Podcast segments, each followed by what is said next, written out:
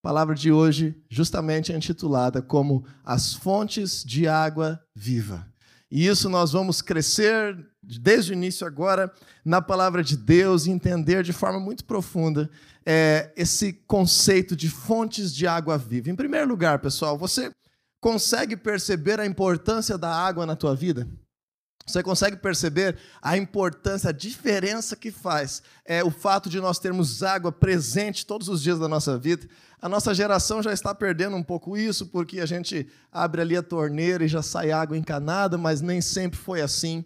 E nós precisamos aprender a valorizar isso e pensar um pouco sobre isso. A água tem propriedades extraordinárias, a água gera vida, a água mata a sede, a água higieniza, a água limpa, e a gente sabe disso nesse tempo de coronavírus, em que temos aí é, usado tanto água para estarmos limpando as coisas em casa, para estarmos é, higienizando a nós mesmos. Imagina você passar esse momento agora de pandemia sem acesso à água. Você já pensou? Inclusive, temos visto reportagens sobre isso, pessoas estão ficando dias sem água. Imagine que problema que seria. Então, nós começamos hoje já pensando essa importância que há da água na vida humana.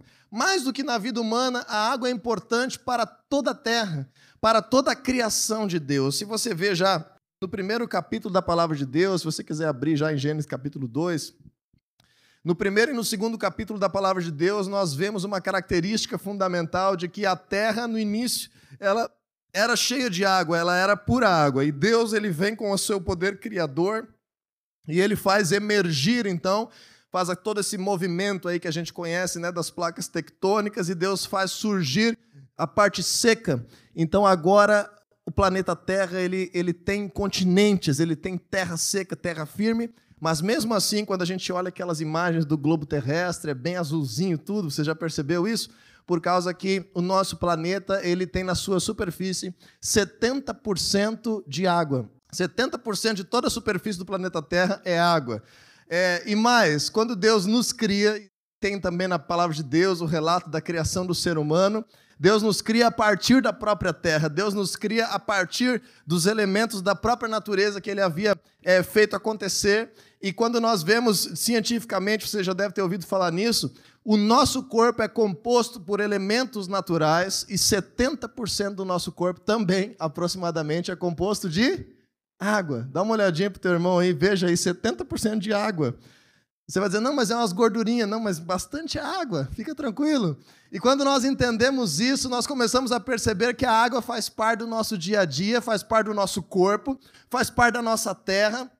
A água é algo que veio de Deus e que, ao mesmo tempo que todo o nosso planeta ele é envolvido por água, e essa água nós conhecemos como uma água salgada, uma água não potável, ao mesmo tempo em que todo o nosso ser é composto de água, nós somos, imagina, 70% de nós, do nosso ser é composto de água aproximadamente.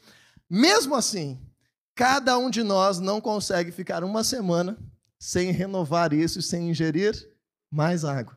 O nosso planeta, a Terra, vamos dizer assim, a vida, os animais precisam também ser renovados a cada dia com mais e mais fontes de água. E isso faz nós entendermos que, mesmo que essa água que contém a criação de Deus, que contém as nossas vidas, mesmo que ela está presente, que ela vem de Deus, essa mesma água que vem de Deus, ela precisa ser renovada e nós precisamos nos abastecermos, ela precisa ser absorvida, ela precisa ser ingerida, ela precisa limpar, ela precisa purificar toda a vida. E assim como tantas outras coisas, na palavra de Deus, nós conseguimos entender, a partir da realidade das coisas naturais, princípios espirituais. Você já percebeu como que Deus faz isso? Deus nos ensina a maioria das suas coisas na sua palavra com base em princípios naturais para entendermos princípios espirituais. O que eu estou querendo dizer? Todos nós só estamos aqui porque somos filhos de alguém, você concorda? Só existimos porque alguém nos gerou. Nós temos pais ou tivemos pais e somos filhos de alguém. Mesmo que não sejam bons pais, mesmo que não tenha sido uma excelente família, todos nós somos filhos. Como é que vem Jesus apresentar a Deus para nós? Que Deus é o nosso Pai e que Ele quer que nós sejamos seus filhos. É muito mais fácil entendermos, porque isso faz parte já da nossa natureza. Falamos alguns cultos atrás das armas da luz. Falamos sobre a luz vencer as trevas na nossa vida, no nosso ser, na nossa vida espiritual. Por que é tão fácil de entender isso? Porque antes de entender a palavra de Deus com base em um conceito de luz e de trevas, nós já desde o nosso nascimento, nós temos acesso a ambientes de luz e de trevas, nós temos a luz do dia, nós temos a noite, nós temos luz artificial, nós temos vivido isso de forma natural. Então essas coisas que fazem parte da nossa vida de forma natural nos fazem entender a Deus também de forma espiritual. Está me compreendendo? Quando a gente vai entrando mais a fundo na palavra de Deus, nós vamos percebendo que existem muitas outras coisas que Deus faz isso. E uma delas é o princípio das fontes de água, é o princípio da vida, que é gerada por meio das águas. E agora, o que Deus tem a ver com isso e o que nós temos a ver com isso? Então, você está em Gênesis 2, vamos ler a partir do versículo 4 como que Deus ele tem uma característica de ser uma fonte de água. Deus é um gerador de vida por meio desse simbolismo, então, das águas. Veja como, o que diz aqui, versículo 4. Essa é a história das origens dos céus e da terra, no tempo em que foram criados. Quando o Senhor Deus fez a terra e os céus, ainda não tinha brotado nenhum arbusto no campo e nenhuma planta havia germinado, porque o Senhor Deus ainda não tinha feito chover sobre a terra e também não havia homem para cultivar o solo. Veja que interessante. Havia uma criação que está sendo detalhada aqui no capítulo 2, é, na criação da humanidade. Havia uma criação já da natureza, e está dizendo ali que ainda não havia chovido sobre a terra. Então, a própria criação de Deus, num primeiro momento, ficou desértica, ficou seca, ficou sem vida, ficou sem é, vegetação a parte seca ficou mais seca ainda, porque diz que ainda não havia chovido, ainda não existia água. E assim também a gente faz já um paralelo com as nossas vidas. Naturalmente, nós somos criação de Deus, mas sem a intervenção de Deus, corremos o risco de viver uma vida em sequidão, uma vida em aridez, uma vida que está ressecada, uma vida que não está frutífera, uma vida que não está brotando coisas novas a cada dia.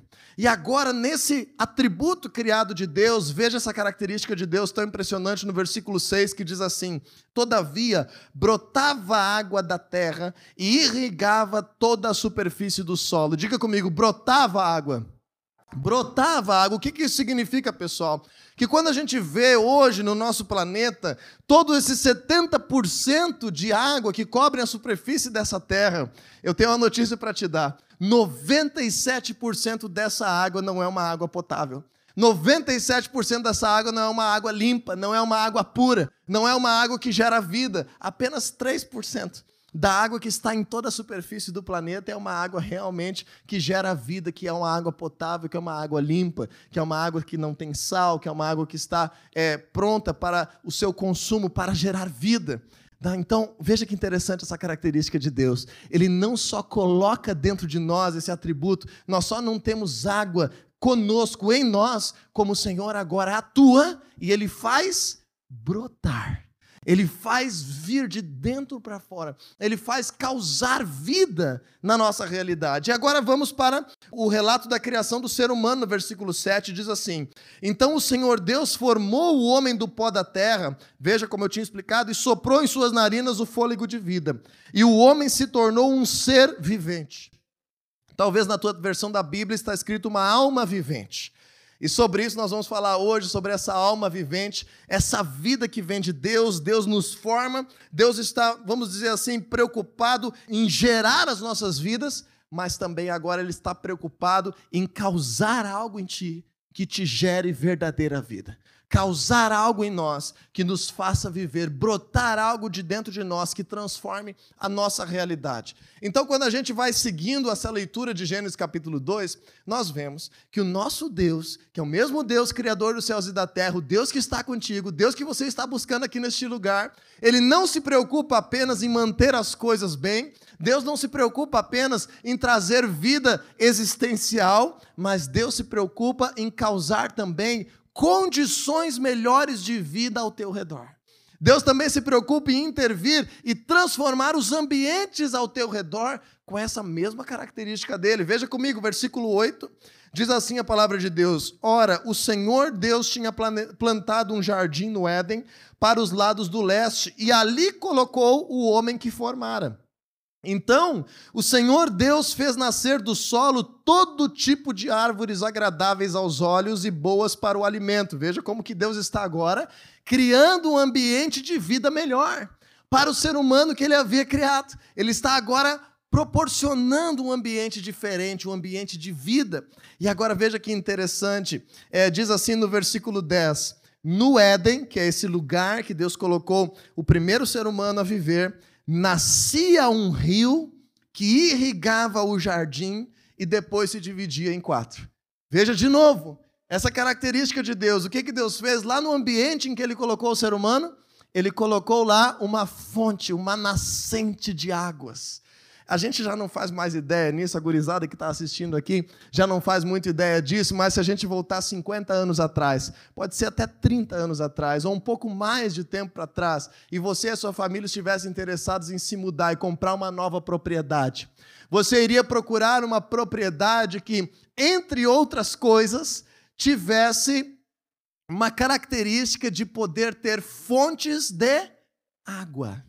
A água é muito importante para a vida. Uma propriedade com fontes de água, ela valoriza. Por que, que ela valoriza? Porque ela agora carrega com ela mesma uma vida melhor uma vida mais confortável, uma forma de se viver a vida desfrutando melhor, de forma mais rápida, de forma mais objetiva daquilo que a terra pode dar.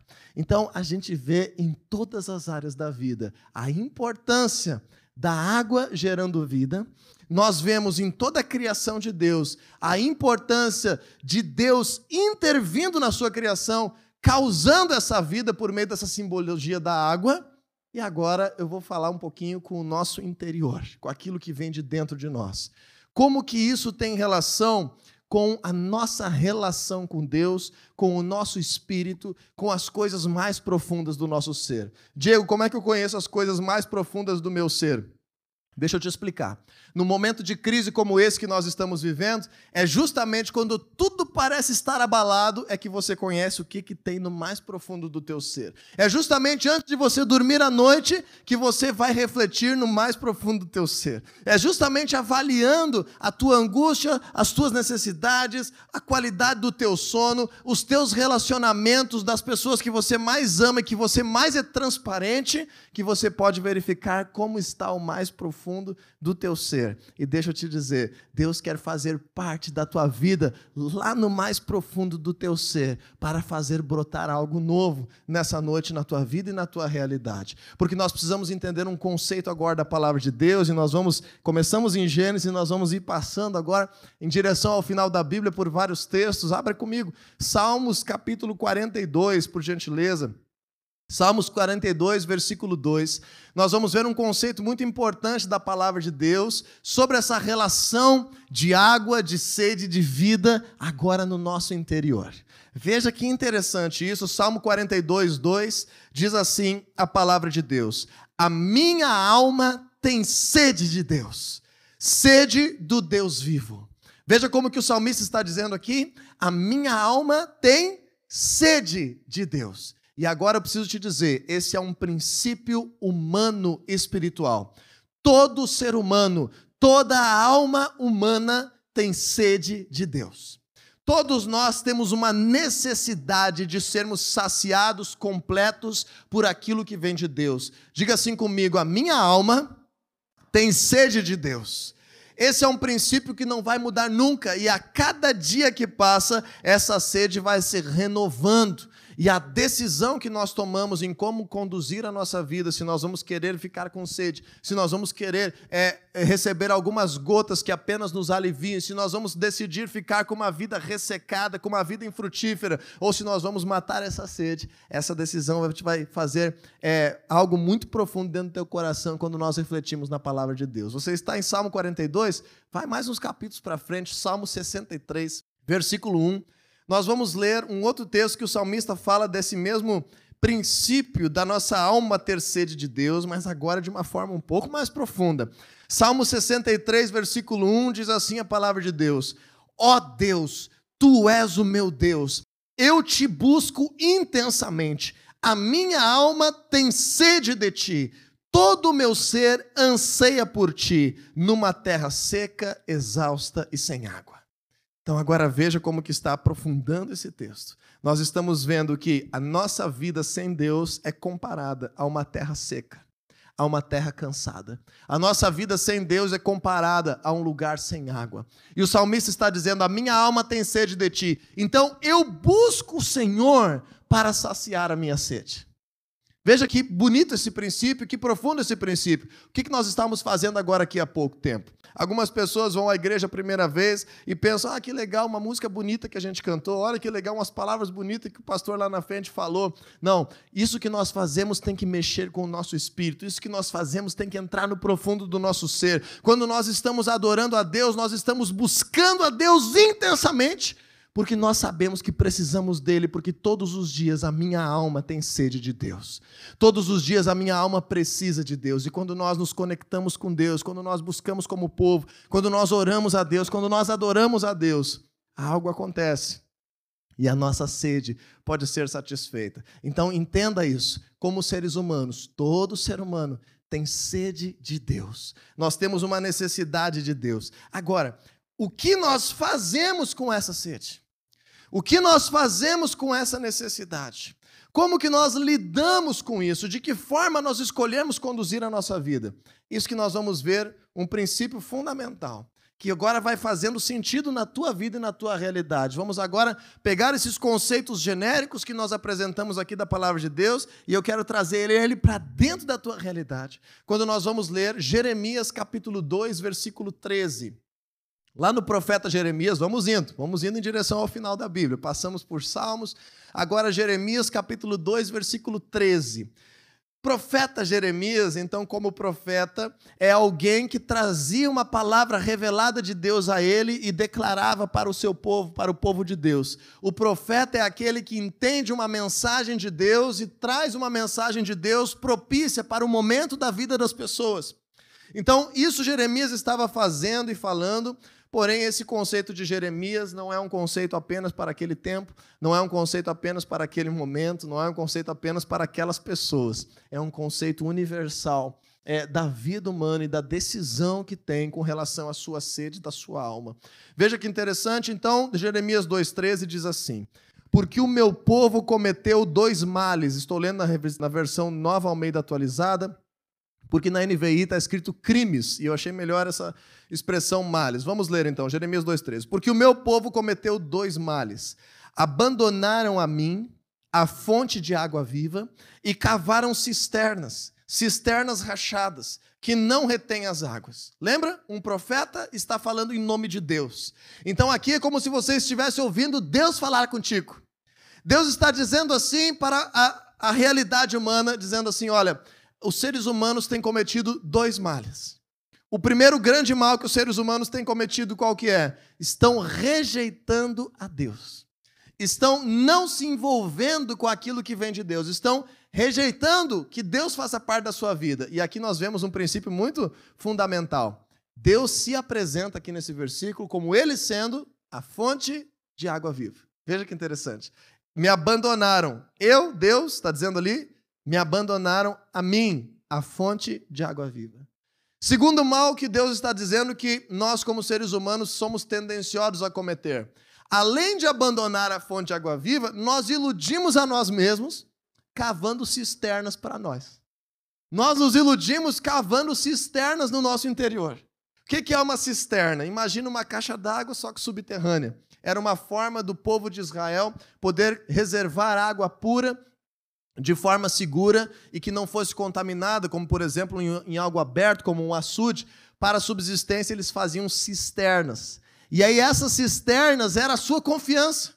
Essas cisternas era aquilo que eles depositavam na sua vida. Essas cisternas são as suas reservas do meu, do, que eu estou forte, que eu estou bem, do meu bem-estar. Eu tenho cisternas dentro de mim que vão me resguardar para que eu viva a minha vida. Essa cisterna pode ser a minha provisão financeira, essa cisterna pode ser o meu equilíbrio emocional, pode ser o trabalho que o coach fez comigo, essa cisterna pode ser o conselho dos meus amigos, mas quando tudo se abala, quando acontece algo que vem estremecer a minha realidade, o que, que Deus está dizendo?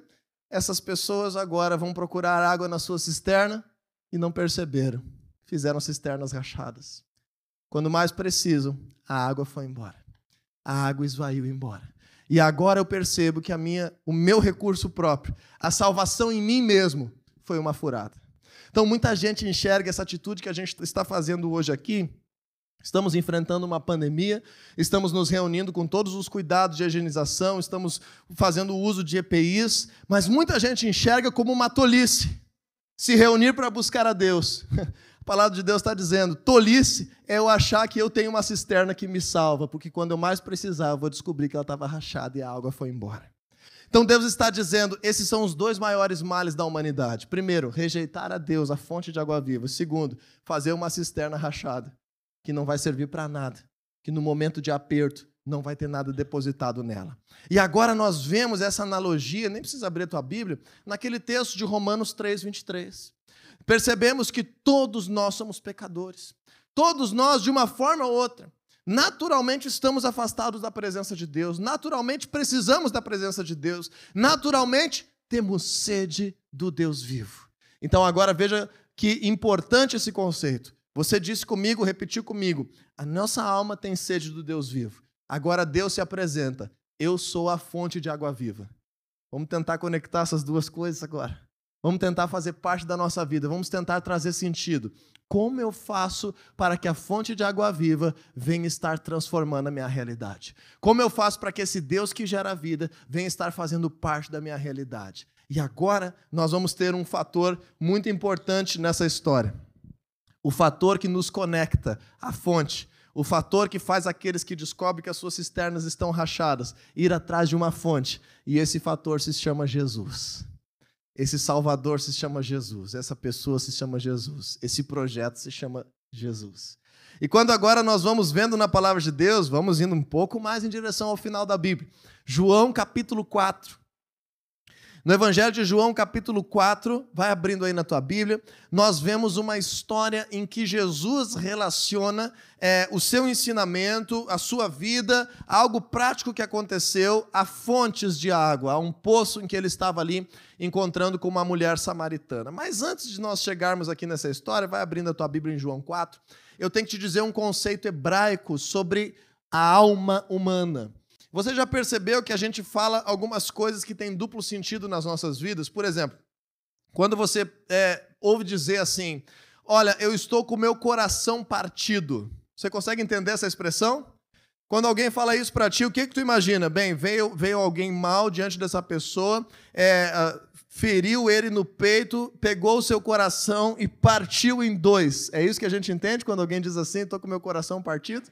Não é isso, né? Mas, ao mesmo tempo, nós sabemos que essa palavra coração também é um órgão do nosso corpo.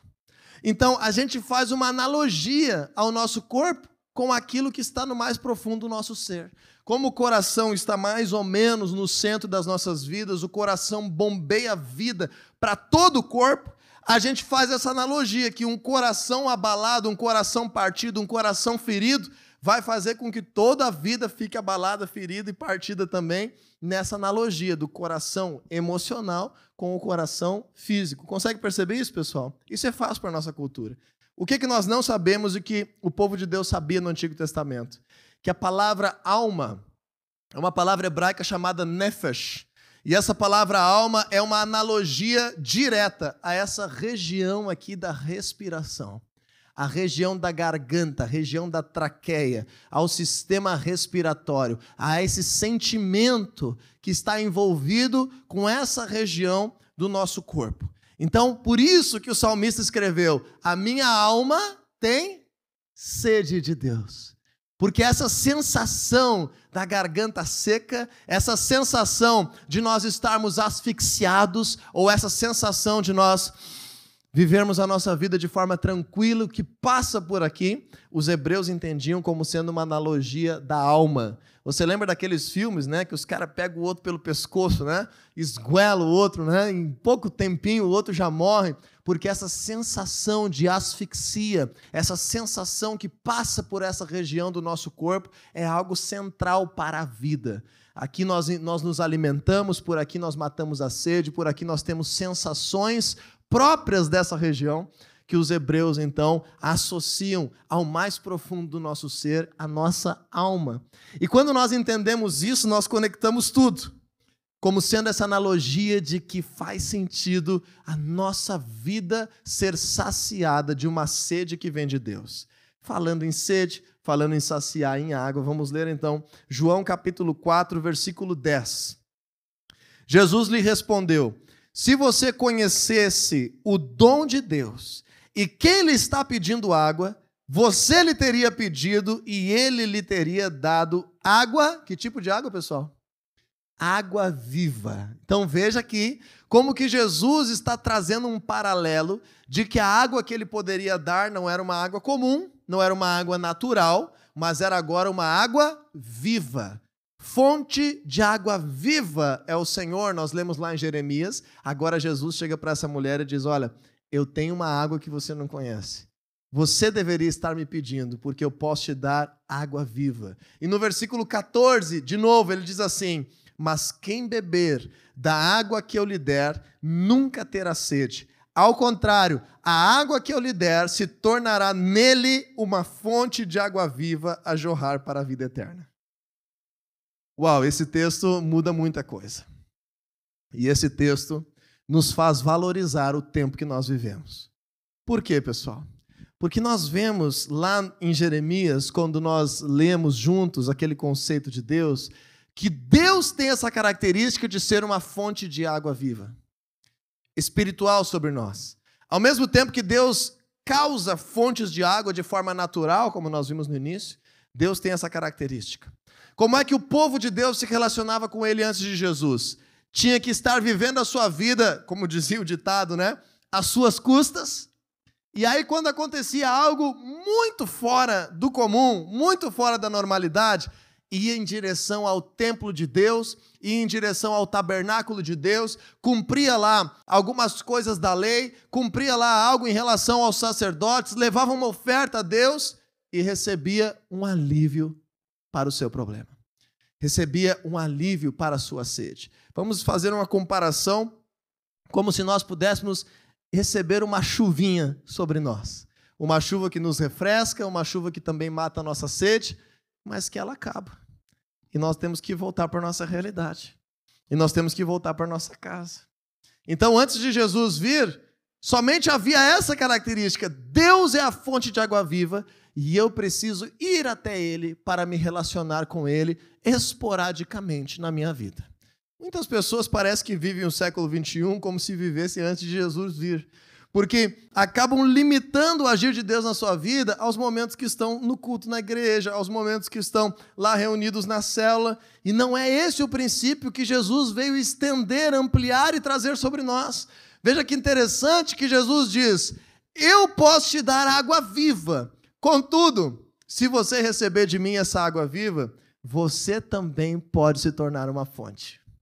Você também pode agora ver brotar dentro de ti vida, independente do lugar onde você está. Jesus estava conversando com uma mulher aqui, a mulher conhecida como mulher samaritana, à beira de um poço em Sicar.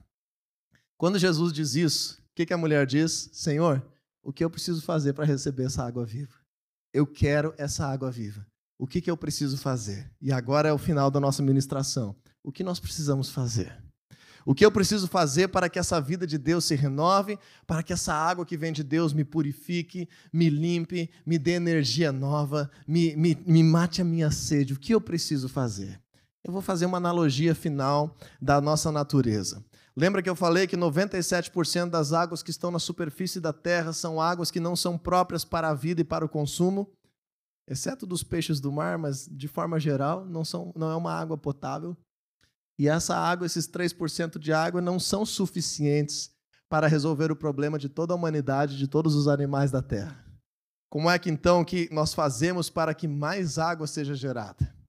Nós descobrimos que em muitas e muitas e muitas regiões da terra que Deus nos dá, embaixo dessa terra firme, existem mananciais. Lá no interior existem mananciais. E aqui na igreja nós temos inclusive pessoas que trabalham com isso, de nós estarmos agora cavando poços, fontes que vão fazer com que venha água limpa, mais pura que existe na terra, que está lá embaixo, lá no profundo, nos mananciais e vão causar agora uma nova fonte de águas. Consegue entender isso, pessoal? Não precisa ir muito longe. Aqui na nossa cidade nós já vemos algumas propriedades que têm poço, que conseguem ter essa água pura que vem lá debaixo da terra. Como será que o Senhor Deus precisa fazer para que a nossa vida se torne uma fonte de água viva? Conseguiu entender já? Ele precisa cavar profundo. O Senhor Deus precisa ter acesso às coisas mais profundas do nosso ser. E Jesus faz isso com essa mulher. Vamos acompanhar no capítulo 4 de João, no versículo 9. Primeira intervenção de Jesus em cavar profundo. A mulher samaritana lhe perguntou: Como o Senhor, sendo judeu, pede a mim, uma samaritana, água de beber, para beber? Pois os judeus não se dão bem com os samaritanos. Primeira escavação de Jesus: resolver problemas de relacionamento, problemas de intriga, problemas de rixa, coisas relacionais que nós nos apegamos tanto, não abrimos mão da nossa razão e do nosso direito, mas que estão agora sendo uma barreira para que venhamos acessar as fontes mais profundas de vida que Deus quer causar em nós. Jesus, em primeiro lugar, vai ali e confronta barreiras relacionais, rixas culturais, problemas de tradição, problema de não se dar com alguém, de não perdoar o outro. Jesus vem e confronta isso. E ele mesmo, como um judeu, puxa assunto com ela e começa a desfazer essa barreira, começa a cavocar essa barreira. Segunda barreira que Jesus vai mais fundo na vida dessa mulher samaritana está no versículo 15 e diz assim: A mulher disse: Senhor, dê-me dessa água para que eu não tenha mais sede nem precise voltar aqui para tirar água. Então ele lhe disse: Vá e chame o seu marido e volte. E ela respondeu: Não tenho marido. E Jesus disse: Você respondeu bem que não tem marido. Então, finalmente, a gente começou a conversar com sinceridade, porque você já teve cinco maridos e esse que você tem agora não é teu marido ainda, é de outra pessoa. E aí, então, agora Jesus enfrenta a falta de transparência, as coisas que as pessoas vivem apenas superficialmente, escondendo as suas fraquezas, escondendo as suas deficiências, escondendo aquilo que tem vergonha aquilo que sente culpa, aquilo que o passado acusa. E Jesus conseguiu agora cavocar. Ele disse: Bem, agora nós começamos a falar com alguém que está sendo sincero de verdade, com alguém que está enfrentando o seu passado, o seu pecado, a sua culpa, aquilo de sujo que tem ali debaixo da superfície. Em terceiro lugar, vemos no versículo 21, Jesus declarou: Crê em mim, mulher Está próxima a hora em que vocês não adorarão o Pai nem neste monte, nem em Jerusalém. Vocês, samaritanos, adoram o que não conhecem. E no versículo 23 diz assim: No entanto, está chegando a hora, e de fato já chegou, em que os verdadeiros adoradores adorarão o Pai em espírito e em verdade. Terceiro aspecto que Jesus escava, que Jesus vai fundo nessa mulher, qual que é, pessoal? A religiosidade que estava sendo vivida sem uma verdade. Jesus estava dizendo assim: por favor, é, dona Samaritana, não adianta nada tu subir o monte que for, tu fazer o ritual que for, se na tua vida não está tendo transparência com Deus. Se na tua vida tu está de mal com um monte de gente. Se na tua vida tu está fazendo com que um monte de coisas não permita que a presença de Deus vá fundo no teu coração. Tu pode subir o monte que for, tu pode ir no lugar que for, tu pode ir na cidade que for. Não é desse jeito que vai fluir fonte de água viva. Já chegou o tempo, eu estou trazendo um novo tempo em que precisa que não importa o lugar que tu esteja, flua dentro de ti uma adoração verdadeira. Que adoração é essa? Em espírito e em verdade. Ou seja, primeiro, o que nós fazemos para Deus não pode ser superficial. Não pode ser da boca para fora. Não pode ser é, com incredulidade. Não pode ser algo apenas guiado pela tradição ou pela vontade do outro mas tem que ser algo do nosso espírito, do mais profundo do nosso ser. Porque é por meio do nosso espírito que Deus se relaciona conosco. O espírito de Deus se relaciona contigo por meio do espírito dele. Por meio do espírito dele em contato com o teu espírito. Ou seja, a nossa relação com Deus ela é espiritual. Quando a nossa adoração se torna profunda, se torna espiritual, ela só é válida se ela é acompanhada de verdade. Jesus te confronta e me confronta a viver algo com Deus de verdade. Jesus nos confronta a romper com, as, com os problemas relacionais, com as picuinhas, com as rixas, com aquilo que a gente não abre mão, com os nossos caprichos. Jesus nos confronta a sermos sinceros de verdade com aquilo que nos acusa, com a nossa vergonha, com o nosso passado, com as nossas fraquezas, com o nosso pecado. Jesus nos confronta, aquilo que nós fazemos como povo para Deus será algo que não é de aparência, mas algo que vem do mais profundo do nosso ser. E dessa forma, flui em rios de água viva. Deixa eu te contar o final da história. Só naquela conversa, algo mudou na vida dessa mulher. Os discípulos chegaram, essa mulher foi embora, algo mudou no coração dela. Jesus, que é a verdade, mudou a realidade dela. E agora vamos ver o final da história no versículo 39.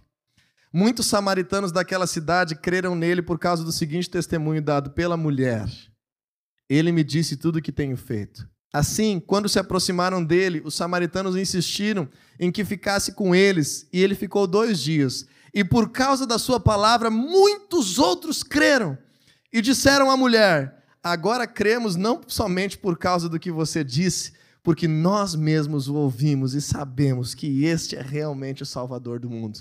Aquela mulher que estava com problema, que estava vivendo com vergonha, que estava com tantos problemas emocionais na sua vida, que estava com tantas barreiras na sua vida, teve um encontro com Jesus, começou a fluir a água dela, começou a fluir algo de dentro dela, se espalhou para as pessoas da cidade e muitos outros foram cheios da presença de Deus através daquela mulher. Você e eu podemos ser como essa mulher samaritana que não precisamos de casca, de aparência, somos pessoas normais, todos temos fraquezas, todos temos problemas no passado, mas nós temos o mesmo Jesus.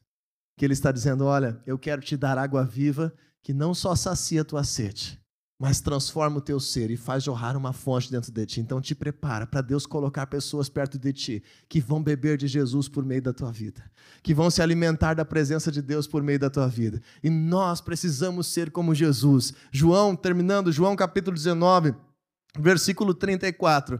Quando o soldado furou o lado de Jesus, lembra disso? Quando Jesus morreu, os soldados foram verificar se ele havia morrido de fato. Então ele cravou uma lança do lado de Jesus, e quando ele crava uma lança do lado de Jesus, algo acontece. Jesus já havia morrido, mas algo acontece e nada está na Bíblia por acaso. Quando essa lança sai do lado de Jesus, sai dali o seu sangue que foi vertido por cada um de nós.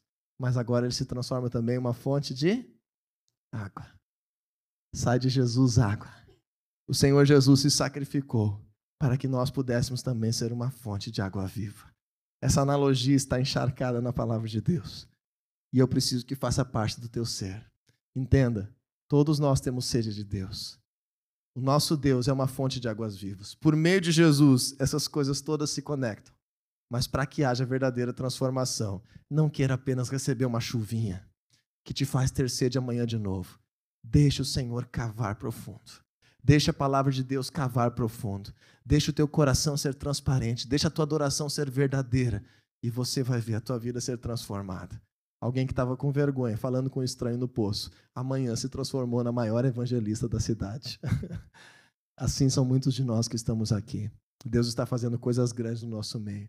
E agora, não somente Deus é uma fonte de água viva, mas o título dessa mensagem é um pouquinho diferente cada um de nós, em Jesus, somos fontes de água viva.